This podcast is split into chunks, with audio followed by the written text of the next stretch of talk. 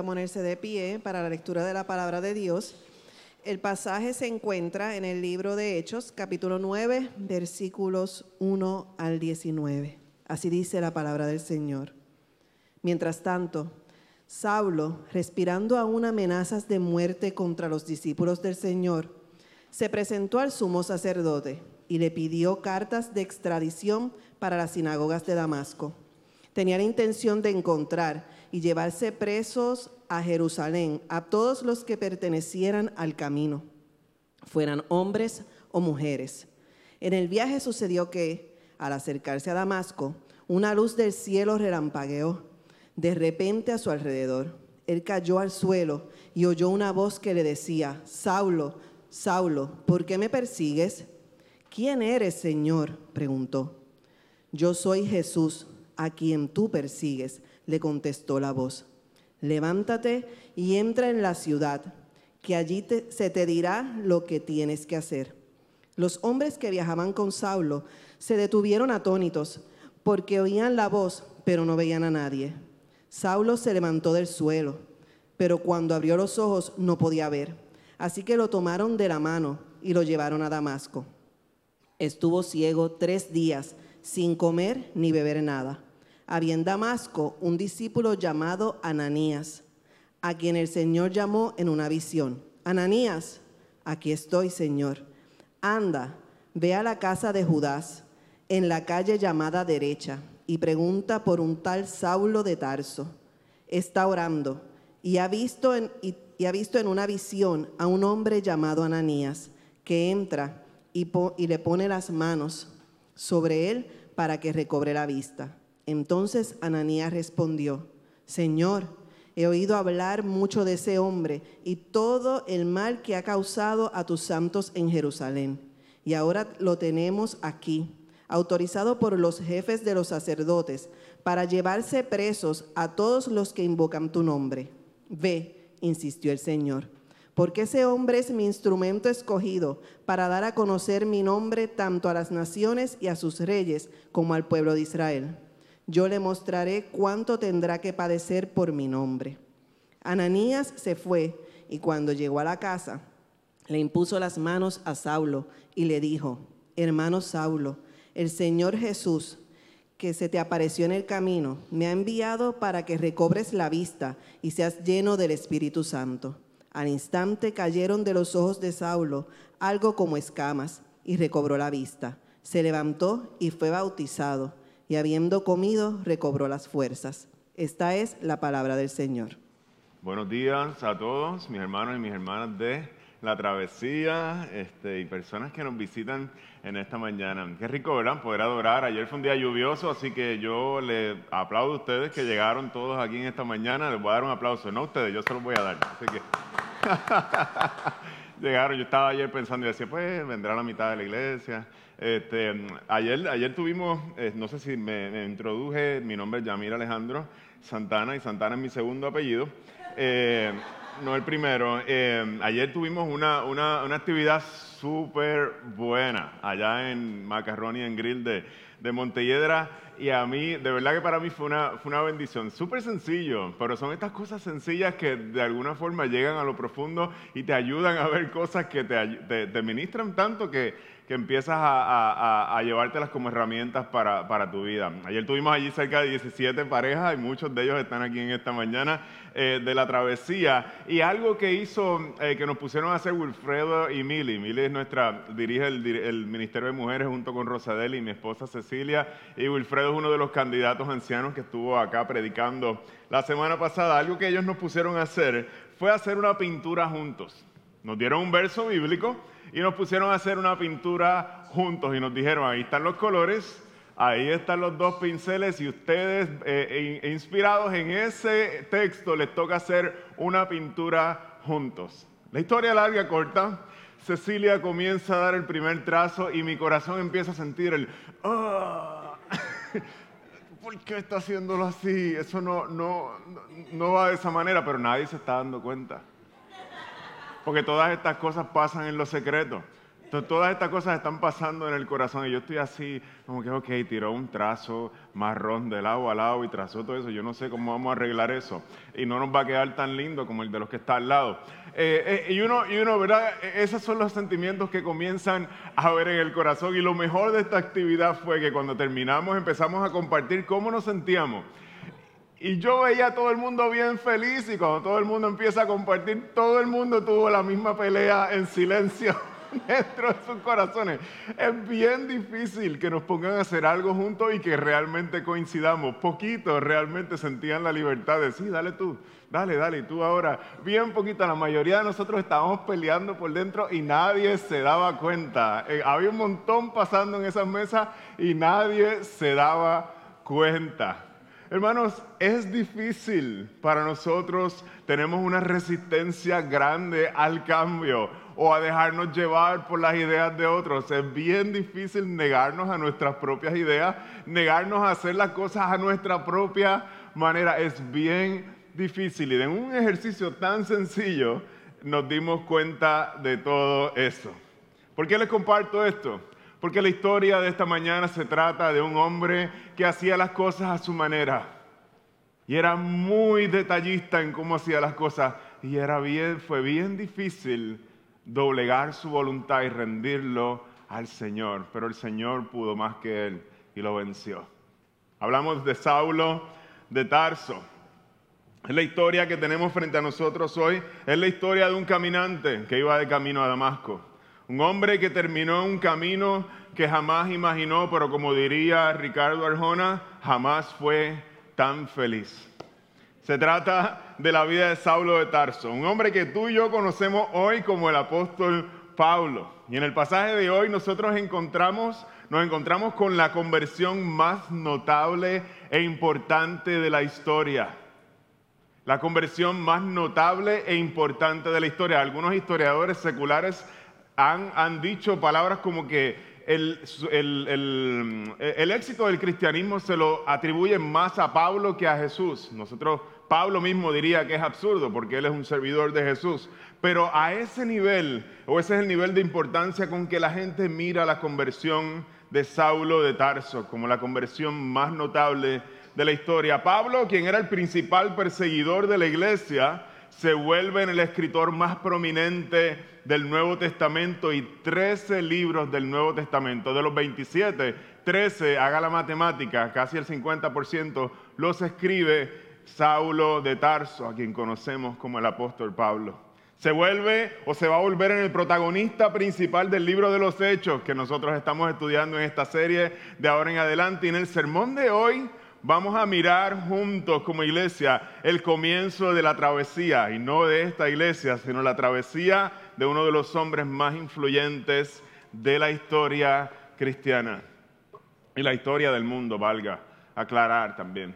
Aunque la conversión de Pablo contiene algunos elementos de carácter extraordinario, no te equivoques, porque vamos a ver que hay muchos aspectos con los que tú y yo podemos identificarnos. Y quisiera proponer la idea central de este sermón en esta mañana, con la cual vamos a estar trabajando a través de todo el sermón. Y es una idea profunda, pero a la misma vez sencilla.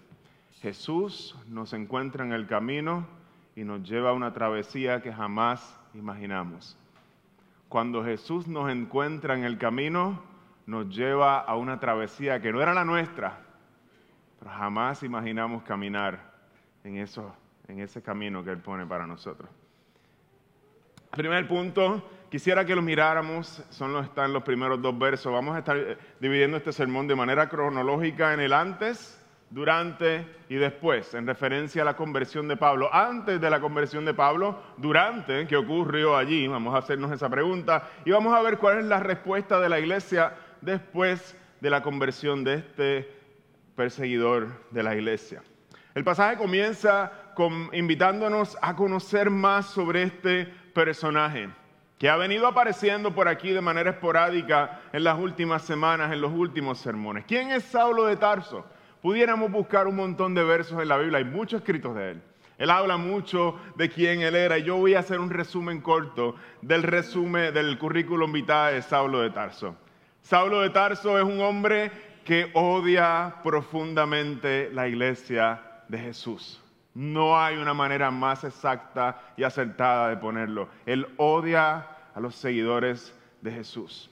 Saulo es este tipo que si estuviera en la escuela con nosotros hoy sacaba A en todas las materias. Era un hombre intachable en todo lo que hacía. Venía de una familia pura. Este hombre no venía del barrio, una familia ejemplar no era solamente inteligente y talentoso, sino que también sabía organizar su tiempo y era muy diligente en todo lo que hacía.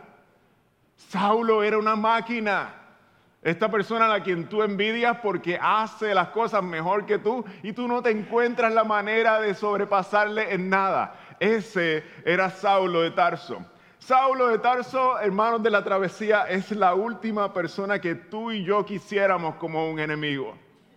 Si Saulo te está buscando, él tiene la inteligencia, él tiene la determinación, no va a parar y tú puedes tener por seguro que te va a encontrar y te va a alcanzar.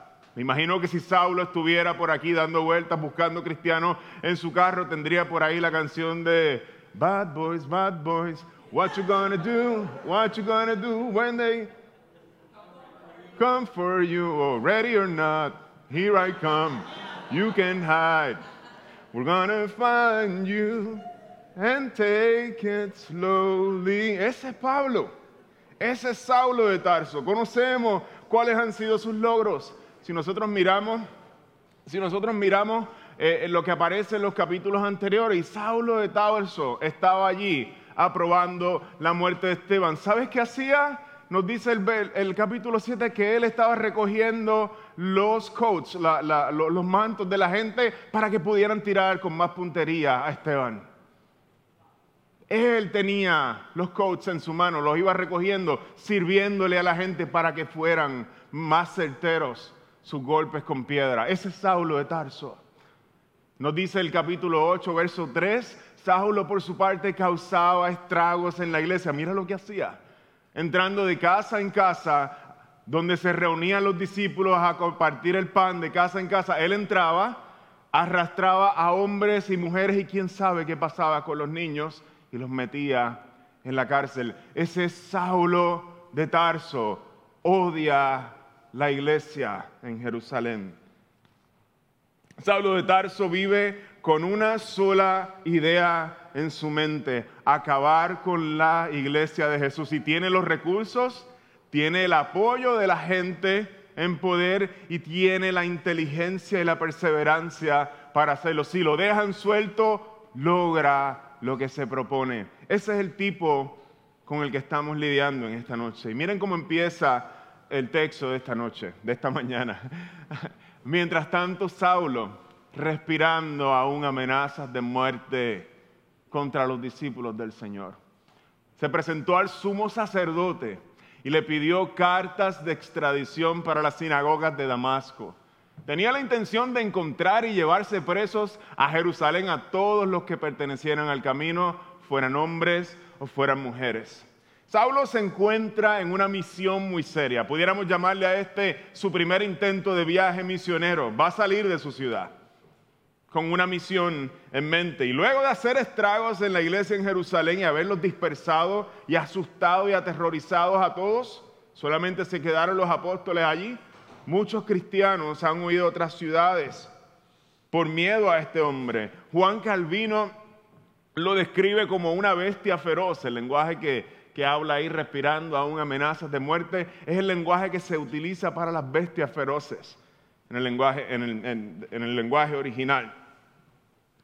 Y ahora Saulo, quien no se conforma con acabar y disolver o deshacerse de la iglesia en Jerusalén, sale a un viaje misionero con el fin de alcanzar a los cristianos que huyeron a la ciudad vecina de Damasco y llevárselos presos de vuelta a Jerusalén. Y esta bestia feroz, mis hermanos y hermanas de la travesía. Este hombre lleno de furia y odio contra la iglesia es el hombre al que Dios va a convertir en uno de los pastores más amorosos de la iglesia.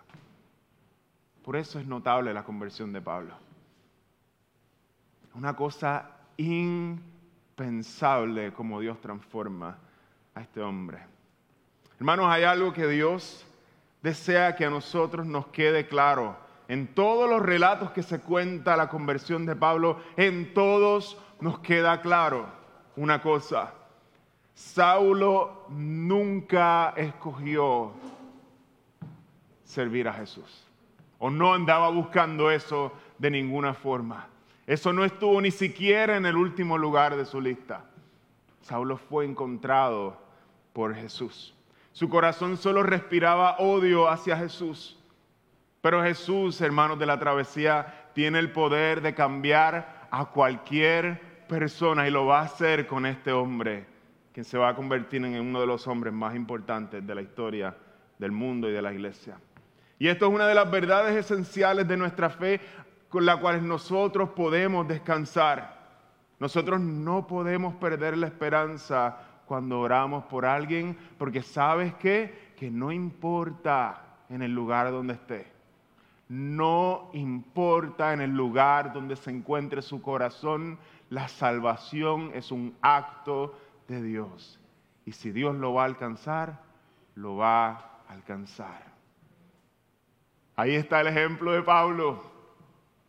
¿Quiénes alrededor tuyo están negando y tú quisieras verlos venir al Señor, Dios puede hacer una obra. Dios puede hacer una obra que es impensable para nosotros, pero para Él es súper sencillo. La salvación no se origina en el corazón humano, es un acto de Dios y es un acto de su gracia. Cuando Él pone su mirada en alguien, lo derrumba, lo rinde y lo trae para que sea suyo por el resto de la eternidad. Me encantan las palabras de Pablo en Gálatas. Cuando él reflexiona sobre su conversión, lo hace un montón de veces en sus cartas. Esta es una de ellas. Le dice, ustedes ya están enterados de mi conducta cuando pertenecía al judaísmo, de la furia con que perseguía a la iglesia de Dios, tratando de destruirla.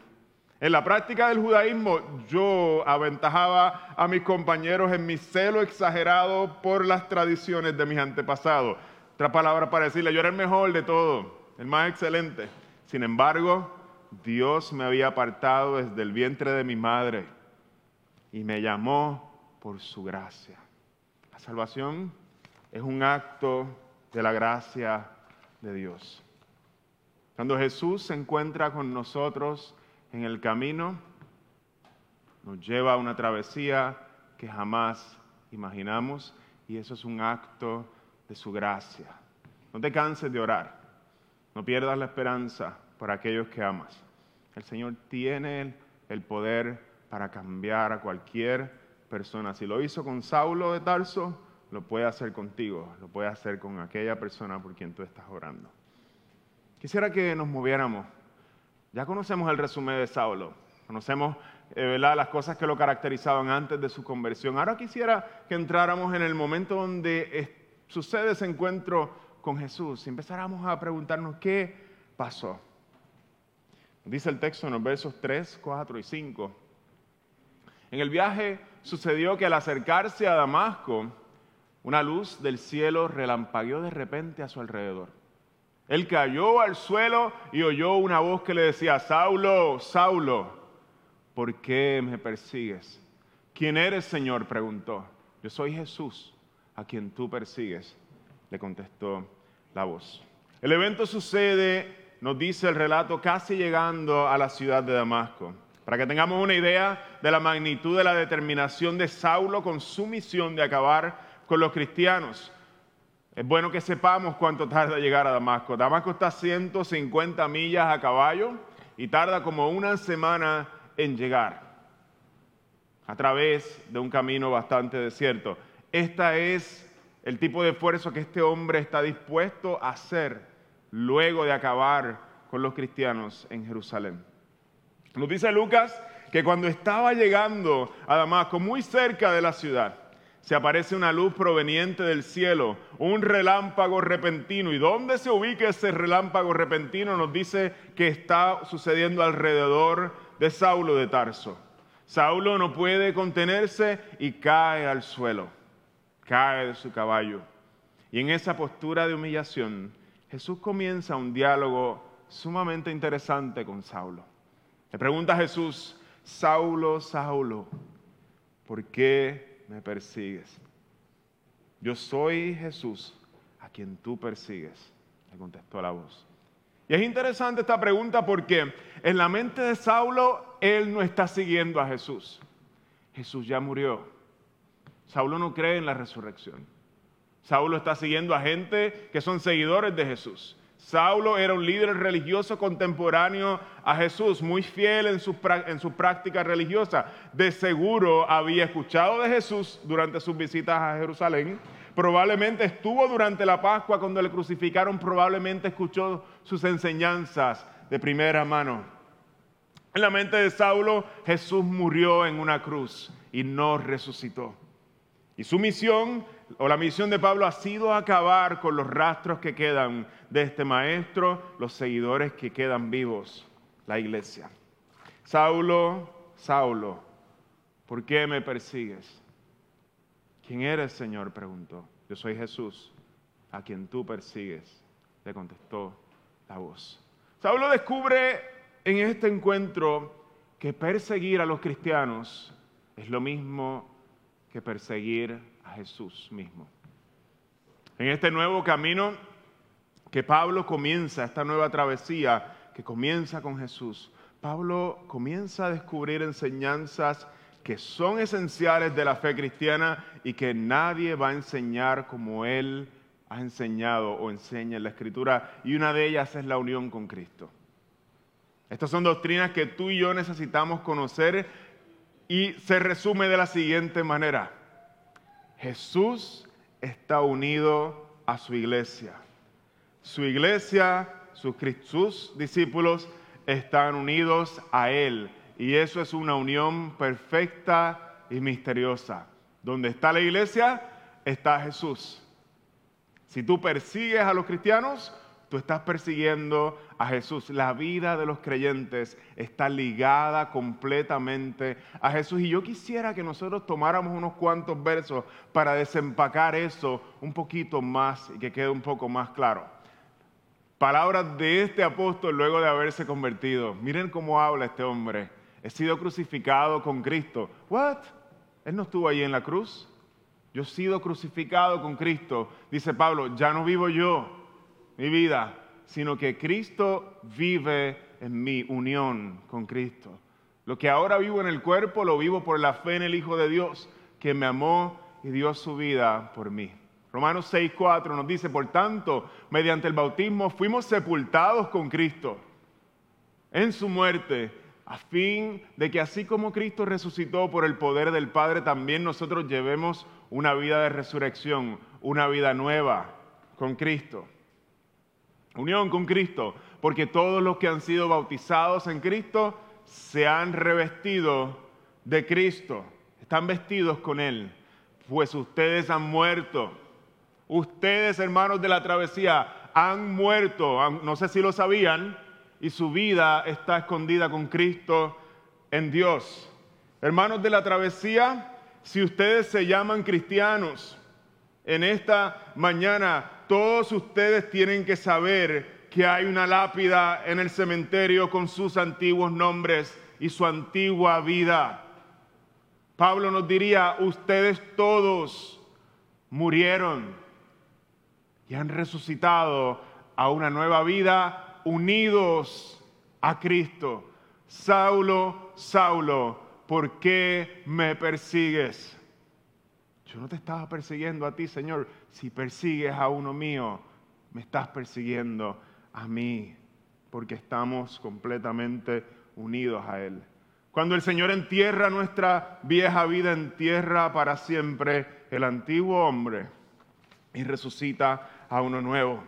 A ustedes, Cristo los encontró en el camino un día y escuchaba yo los testimonios de mis hermanos que van a estar haciéndose miembros la semana que viene aquí frente a todos ustedes. Los tumbó de su caballo, los ha unido a Él y ya no viven ustedes. Ahora ustedes pertenecen por completo a Cristo y ustedes necesitan conocer esto profundamente.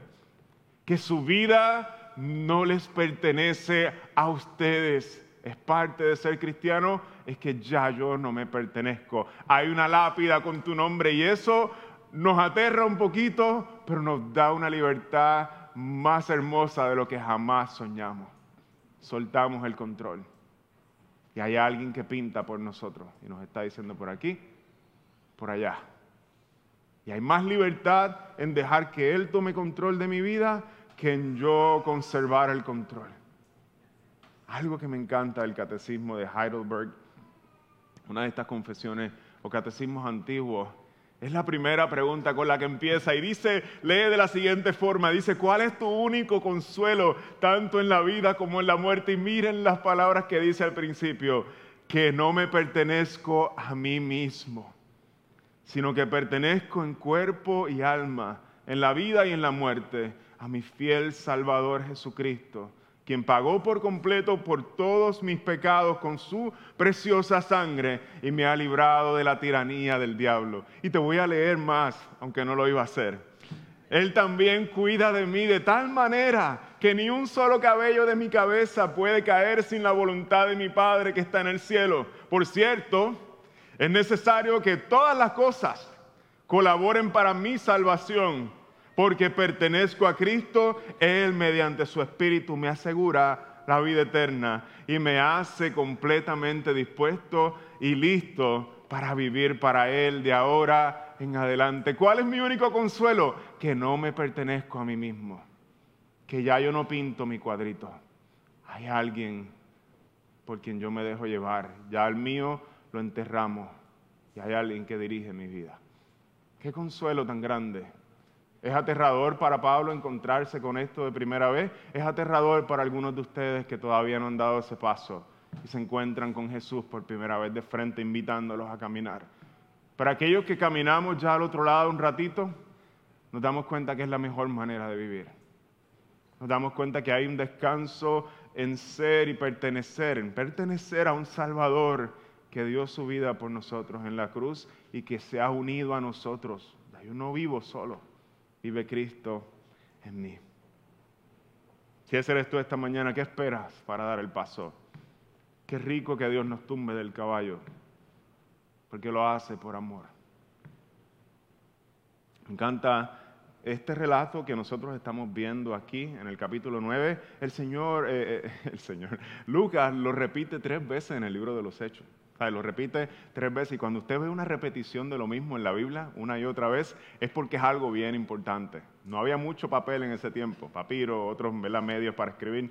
Eh, así que lo repito una vez más en el, en el capítulo 26 y miren uno de los detalles que cuenta en el capítulo 26, que no lo dice en el 9. Y después que todos caímos al suelo, oí una voz que me decía en el idioma hebreo, Saulo, Saulo, ¿por qué me persigues? Y este es el detallito que, que no está allá, pero está aquí. Dura cosa te es dar cosas contra el aguijón. ¿Qué significa eso?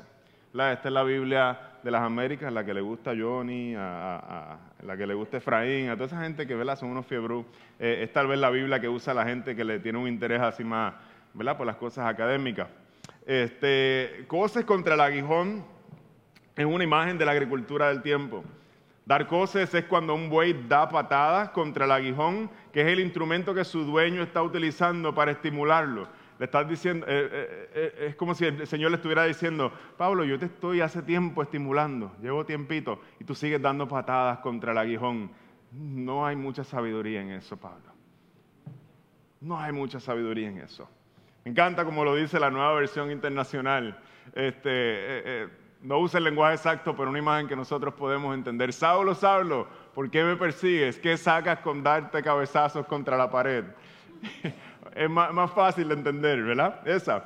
Me encanta porque me acuerda a un, tiempo en que mi esposa y Estrella y yo, todavía Mercedes y Jerónimo no estaban presentes, vivíamos en la ciudad de San Luis. Y algo que, que era particular del lugar donde nosotros vivimos es que los pisos eran de madera.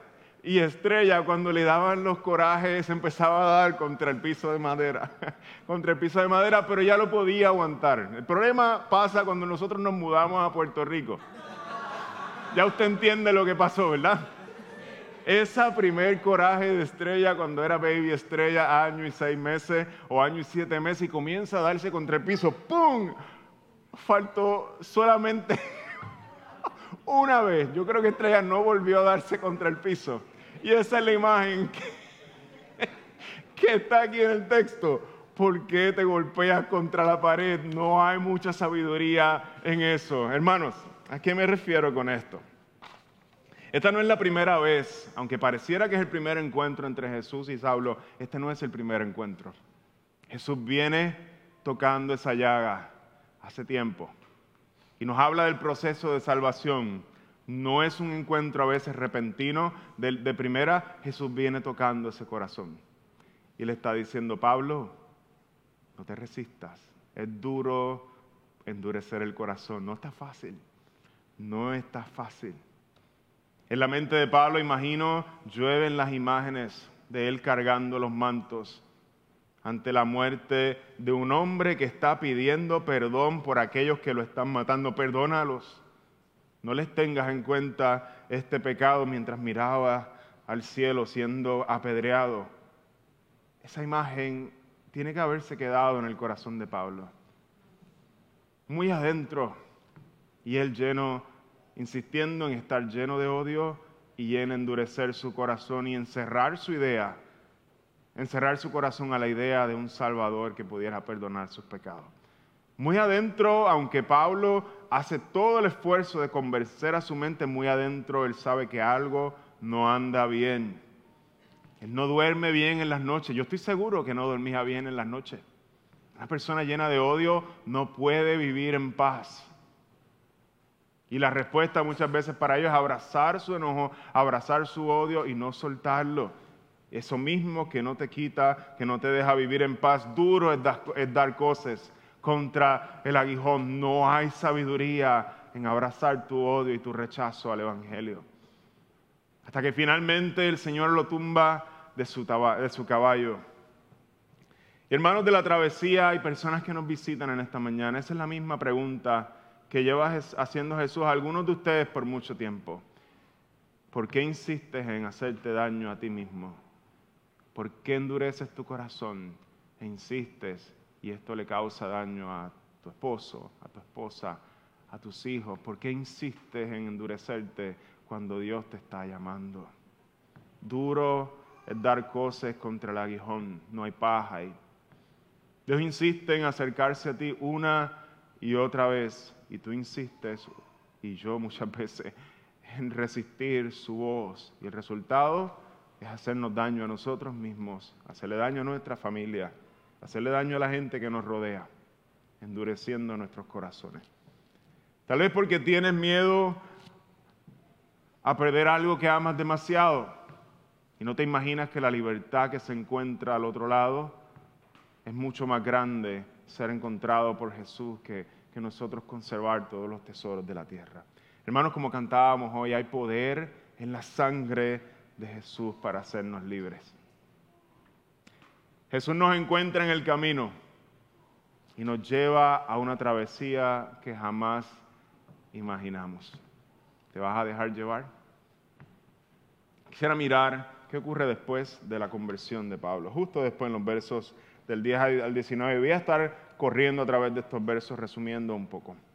Lo que sucede es que Saulo es llevado adentro de la ciudad de Damasco.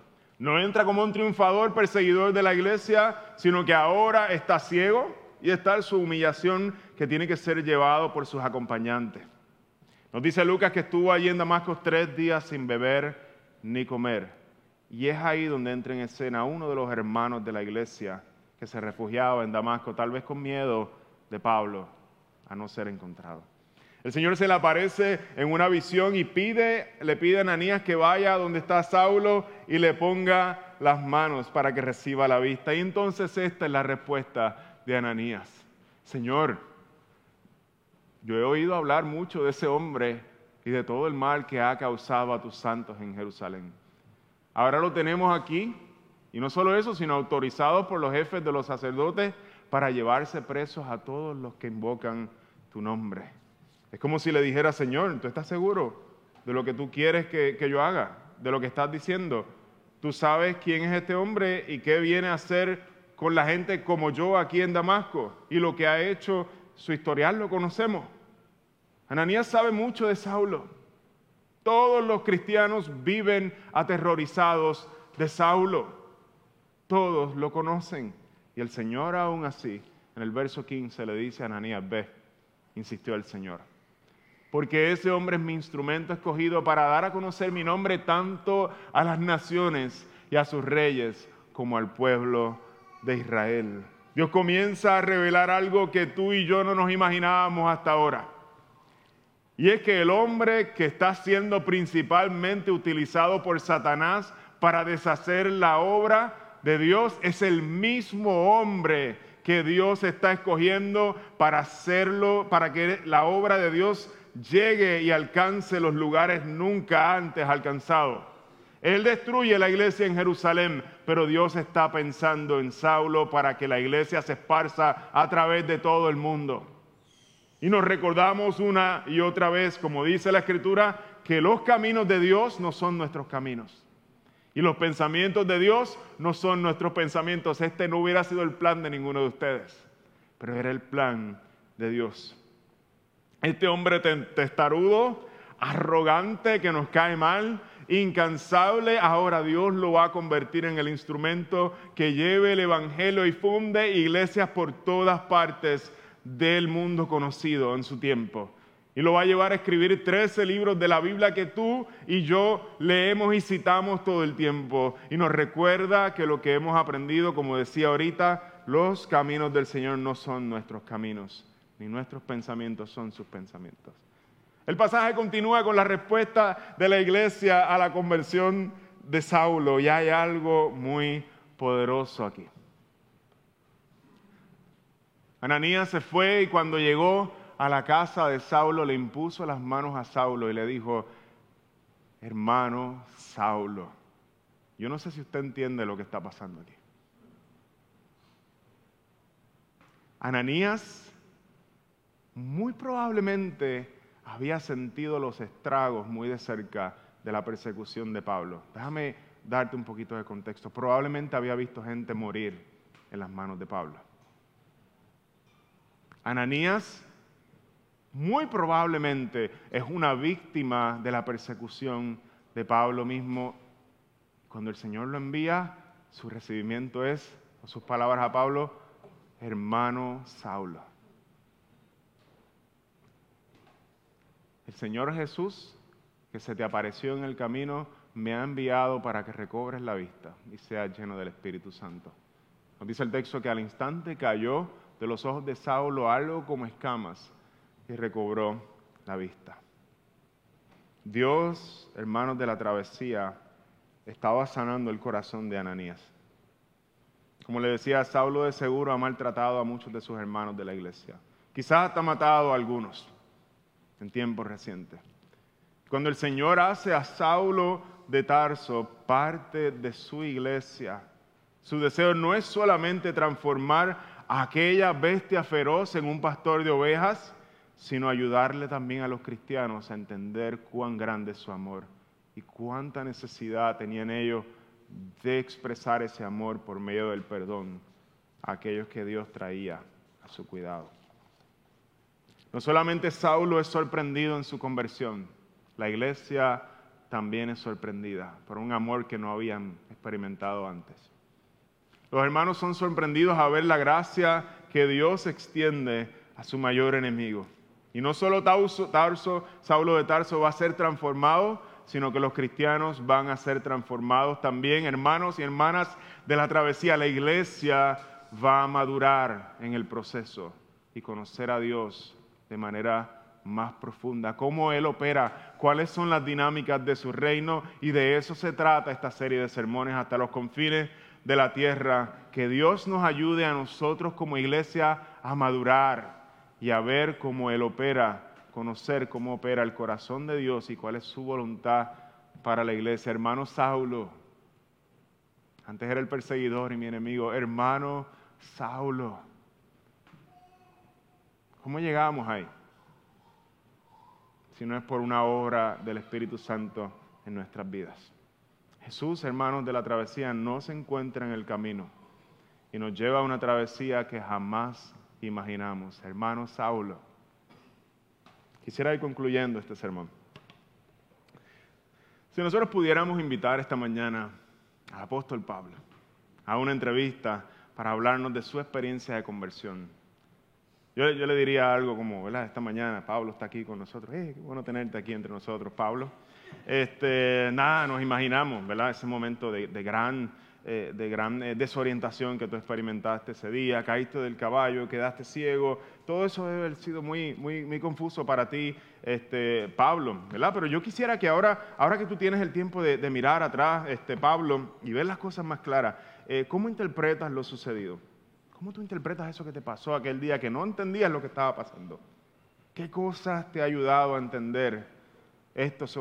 Dios te ha ayudado a entender sobre lo que pasó allí de camino al Damasco. Y viene Pablo y se trepa por acá. ¡Eh, Yamil! ¡Qué bueno! Gracias por invitarme aquí a la travesía. Eh, Siempre me encanta verlos por YouTube todo el tiempo, no, no, no puedo llegar allá. Eh, eh, sé que Alejandro es tu apellido. pues mira, Yamil, te, te, contesto de la siguiente, de la siguiente manera. Este, yo quiero que toda la gente en la travesía esté seguro de que esto es cierto. Jesucristo vino al mundo para salvar a los pecadores, siendo yo el peor de ellos. Pero esta misma razón, por esta misma razón, Dios tuvo misericordia de mí para mostrar que Jesucristo tiene paciencia sin límite hasta con el peor de los pecadores. Él quería que yo fuera un ejemplo para que otros creyeran en Cristo para tener vida eterna. Esas son las palabras del hermano Pablo.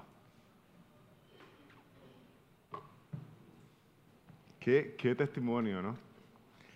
Qué testimonio. ¿Cuál era la intención de Dios? Con convertir a uno de sus enemigos. Que tú y yo miráramos y tú, tú dijeras, es que el amor de Dios y la paciencia de Él no tienen límites. No tienen límites. Y si yo me siento descalificado por todo mi historial, Jesús, a través del testimonio de esta foto, un retrato de gracia, nos dice, mira, mira a quién yo puse a escribir la Biblia. ¿Quién escribió 13 libros del Nuevo Testamento? El que respiraba odio hacia Jesús y hacia su gente. ahí está, como un retrato para que todos nosotros jamás perdamos la esperanza de que Dios puede transformar el corazón que sea el mío. Como cristiano lo, puede, lo va a seguir transformando. El tuyo que todavía no has dado ese paso, Dios puede transformarte como lo hizo con Pablo. ¿Y dónde está el poder de esa transformación? No está en ninguna de nuestras mejores intenciones. El hombre más calificado no tenía nada de eso. Ningunos recursos para cambiar, hacer esa transformación que él tuvo. Los recursos están en el sacrificio de Cristo en la cruz por nosotros y en el poder que tiene esa sangre para limpiarnos de nuestros pecados.